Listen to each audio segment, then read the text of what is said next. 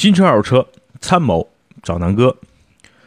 今天呢，南哥跟大家主要掰扯掰扯沃德十佳发动机。那今年二零一八年已经啊公布了，为什么南哥这几天才跟大家啊做一个分享？因为大家也知道，南哥最近呢除了录音频，还拍了很多视频啊。虽然拍的确实挺业余啊，然后呢也不专业，然后呢也很多啊这个水军来喷啊，不叫水军喷子吧。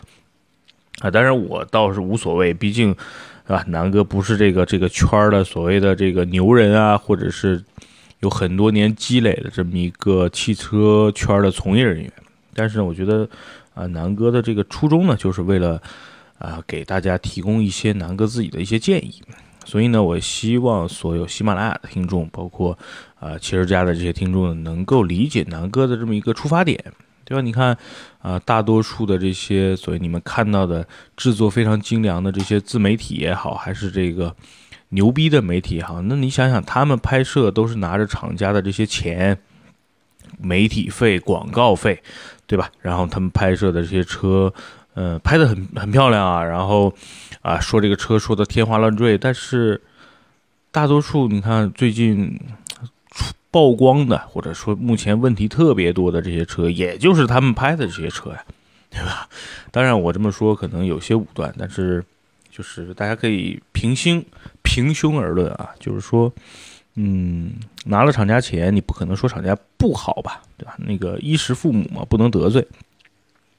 那南哥的出发点呢是，你看南哥自己现在往里搭钱。呀，然后呢，南哥也没收什么广告费啊，等等这些东西。南哥就是凭着自己的一颗热热心肠嘛。然后，我觉得有一些东西可以把自己，或者说把我自己的一些想法展示展示出来。那音频有的时候没法表达的，比如说，我就站在一辆车面前，告诉你这辆车的好与不好。所以呢，最近我在接触这个视频，毕竟咱没拍过，所以呢，我希望啊会越来越好。所以希望大家能够支持理解。然后呢，也多多提一些意见。那非常感谢大家。那今天开始正式的，咱们的今天聊沃德十佳发动机啊。那沃德十佳发动机，大多数人应该了解，它是一个美国的权威的汽车杂志啊。然后每年的一个公布。然后这个杂志呢，其实杂志啊，杂志，这个杂志呢，平时还会选这个沃德十佳什么内饰啊等等，那些其实并不重要。那它这次的评选呢？呃，很意外，就是德系全部落选。其实入选了挺多的车啊，比如大众的 2.0T 呀，然后沃尔沃的这个 2.0T 的油电混动版本啊，还有很多，比如说宝马 X3 啊、奥迪 S4 啊，包括奥迪的 RS3，还有宝马的新款的 X3 的那款啊 3.0T 的发动机都没有入，就已经入围了，但是最后评选都都落选了啊。那美国呢？这个沃德十佳发动机，它不是所有的车都参评的，它是指的是售价在六万上下、六万美金上下的这么一些呃以内的这些车，也就是从呃比如说一两万，然后再到高到六万多，就是大概这个范围内。这也是普通美国老百姓日常购买的这些普及率比较高的车的一个评选，所以非常有。这个所对美国人来说啊非常有参考性。那对于我们来说呢，其实呃参考性意义并不大。为什么呢？因为这次入选这些车啊，实际上大多数车在国内都没有销售。那咱们就呃从头到尾说一说吧。就是可能有一些对我们参考性比较大的，比如说，哎，南哥之前录过两期的丰田凯美瑞混动，二点五升的这个电动，二点五升的这个。呃，自然吸气发动机加上一个电动机这么一个组合啊，所以呢，这这这是一个非常大的一个亮点，而且就是在我们身边能够够到的。这套混合动力系统使用的发动机有百分之四十一的超超级高的一个热效率啊，然后呢，它的这个优势呢，就是让正是因为这个优势啊，然后让凯美瑞获得了一个沃德十佳发动机的一个特殊的一个殊荣吧。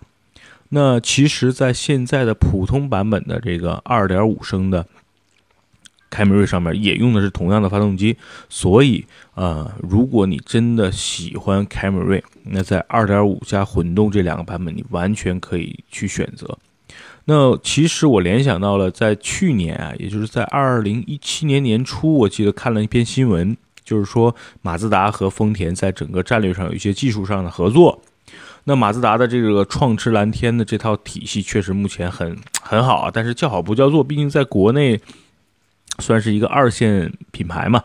但是呢，其实马自达造发动机的这个技术确实是，哎，挺有特点的。那现在马自达应该是把了一些技术给了丰田那，丰田的其实这套二点五升的发动机应该是向马自达取了一些经，并把它造了出来。毕竟丰田的销量在这放着呢啊，那其实也在帮。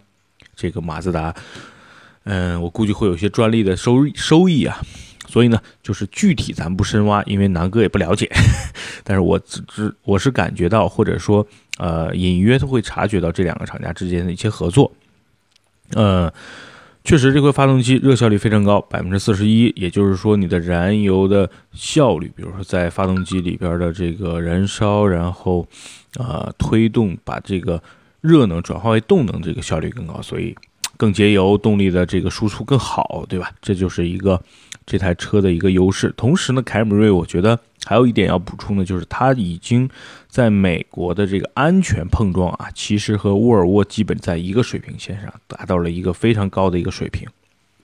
这也是呃有助于这个得力于啊这个凯美瑞最新的 TNG 的这个平台。所以我觉得丰田现在在，啊，无论是在颜值上，尤其凯美瑞的颜值啊、内饰啊，包括这套动力系统，再加上安全性，我觉得是不错的啊。所以呢，这个是我觉得，呃，离我们最近的一台入选了美国沃德十佳发动机的一台机一台车型。所以大家如果喜欢呢，可以多多关注。嗯，说到这儿呢，其实之前南哥还想录单独录凯美瑞的一个音频，那今天呢，简单先跟大家分享。我觉得凯美瑞的上市呢，选择挺尴尬，为什么呢？它选在了二零一七年年底上市。一零一七年年底是什么样子？大家知道？上你给大家可以听我上一期的音频啊。那一七年，大家想想这些豪华品牌的这个同样级别的 B 级车的价格已经打到什么价位了？凯迪拉克 ATS-L，ATS-L 北京年底的时候有一些店促销十九万多。A4L 优惠完二十二万、二十三万，宝马的三系优惠完三二零 Li 啊，优惠完二十四、二十六，大概是这个区间啊。当然，有的店可能需要加一些装潢啊等等，但是这个裸车价是二十四到二十六。当然了，还有你像沃尔沃的 S90，现在打完折二十八万多。所以凯美瑞在这个时间上市，其实并不是一个特别好的时间，因为。哎呀，这些已经上市很长时间、即将换代的车型，现在都在疯狂的进行啊促销，对吧？虽然现在可能过完那个元旦了，新新的一个财年开始了，有一些厂家把优惠力度收紧了，但是，嗯，凯美瑞的这个上市的天时不是特别好，但是没关系啊。呃，丰田一向是以品质、品质和这个口碑著称的，所以我觉得随着时间的推移吧。在美国那边传来的各种凯美瑞的利好，加上目前国内积累的这种好的口碑，所以我觉得凯美瑞呢，嗯，过完春节优惠力度再适当的放大一点，比如说有优惠个一万到两万，我觉得这个销量会起来，因为这一代的凯美瑞的外观、内饰，包括整个平台，确实是一个由内而外的蜕变啊，所以呢，我觉得这是一个嗯，离我们最近的这个。沃德世家的车型，大家去可以关注。那另外呢，其实其他的车咱们接触的就不太多了。那就这里边说一个目前在国内销售的，嗯，捷豹的 XF 啊。然后捷豹呢现在更新了新的 2.0T 的涡轮增压发动机，然后呢摆脱了原来一直用福特的那个发动机的这么一个一个历史啊，哎，终于这个这个印度人民从此站起来了。有了自己的这个发动机，而且入选了沃德十佳。那这个发动机采用了一些新的技术，其实也不算新的，就是把一些现在市场上呃应用比较广的技术都堆到了这台发动机里。比如说使用了什么燃燃油直喷啊，然后可变正时气门啊，还有发动机启停等等等等，还搭载了电控的这种啊液压配气的气机，怎么说呢？这个叫电控的液压配气机构。然后呢，集成了这个呃排气的气管及其双涡轮增压的或者是单涡轮增压的等等技术，然后堆到了这个发动机，就是基本上把市场上主流的涡轮增压的发动机的技术都堆到这台发动机上，所以呢，这次应该是在技术层面的一个领先，所以导致入选了这次的这个沃德世家。嗯，那可能。只有捷豹目前在中国市场上是你们是通过进口也好，还是未来买国产的这个 2.0T 的车型也好，会买到这款发动机，所以呢，这也是离我们比较近的一款啊豪华品牌的，虽然算是个二三线豪华品牌吧，啊，也算是咱们够一够能够够到的沃德世家，好吧？那虽然是这个，嗯，阿三阿三哥研发的，应该还算靠谱。那其他的这些车型，咱们就从头到尾捋一捋吧。可能因为咱们根本就接触不到，比如说，呃，雪佛兰的这个沃兰达是吧？Belt 不，那为什么翻译成沃兰达？我不知道啊。那这款车是一个纯电动的车啊。然后，其实在美国这辆车现在的定位有点想打特斯拉的 Model 四，呃，特斯拉的那个应该是三是吧？马上已经已经开始量产的。那这个，嗯，沃兰达确实国内我也没怎么见到。然后呢，续航里程其实也不太长，应该是呃两三百公里，呃，应该不到。所以呢，我觉得可能这款车应该定位算是在美国一个比较廉价的，或者说比较便宜的一款纯电动车。然后，呃，这次入选呢，正是因为它的估计是群众基础好嘛，啊，比特斯拉便宜是吧？所以呢，我觉得这是一个入选的。我觉得可能是一个理由吧，但是咱们接触不到，咱们就不说了。那第二个呢是克莱斯勒的这个大捷龙吧。那大捷龙采用的是3.6升的 V6 发动机，配合油电混动的一个系统。那这套系统，我觉得推出对对于整个克莱斯勒或者是菲亚特集团是非常有用的，因为大家知道那个喷塔斯大的这个发动机3.6 V6 的发动机是连续多年入选沃德世家了。那对于克莱斯勒也好，还是对于旗下的其他的，比如道奇呀、Jeep 呀，其实对于很多呃国人来说，咱们中国人来说，可能它的油耗会比较高。呃，当然，如果现在加上这套油电混合系统，我觉得能够解决根本上解决燃油的问题，同时保证了原来喷斯大3.6 V6 的这么高效率的一个输出动力，非常的好啊！啊，南哥前天给大家去拍的这个大切的视频就是。就是用的这个发动机，所以我觉得这是一个非常好的一个现象。但是国内并没有推出相应的车型，所以呃，估计这个车如果真的进口到国内，接近百万了啊。所以哎呀，咱们只能看看了。那另外呢，就是美国的国民国民神车啊，福特 F 幺五零。那这次它推出的呢是二点七升的双涡轮增压的 V 六发动机。大家知道，现在国内卖的猛禽是三点五 T。然后在美国主要销售的呢，比如说是啊二点七 T，然后三点五 T，还有一个五点零，呃，基本上是这么几一些配置啊。那这个三二点七 T 啊，是一个呃全新应用在福特幺五零上的一个动力系统，然后双涡轮增压，然后呢有自动启停，呃，动力呢输出的扭矩还不。非常的大，四百七十五牛每米，牛米啊！所以呢，这是一个我觉得，呃，对于福特来说，又是一个把第一，它把售价比肯定比三点五 T 要便宜不少。第二呢，整个车的扭矩大了嘛，所以它的这个起步也好，还是因为大家知道这个车经常在美国是干一些粗活累活的，扭矩大了，然后同时它是一台呃 V 六的发动机，所以呃输出也好，还是。突然的一些迅猛的加速，包括一些干干力气活的拖拽，我觉得对福特 F 幺五零来是一个能力上的提升，所以哎，确实不错啊，入选也是对的，毕竟销量在那儿呢。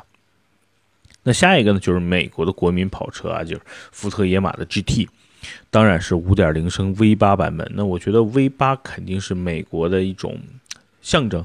那这次入选呢，也就是这个。福特福特的 V 八发动机继续入选，也是唯一一台自然吸气的发动机。哎，不容易啊，就唯一的一个救命稻草了。因为哪个之前开过宝马五四五啊，那个 V 八的感觉真的是太美妙了。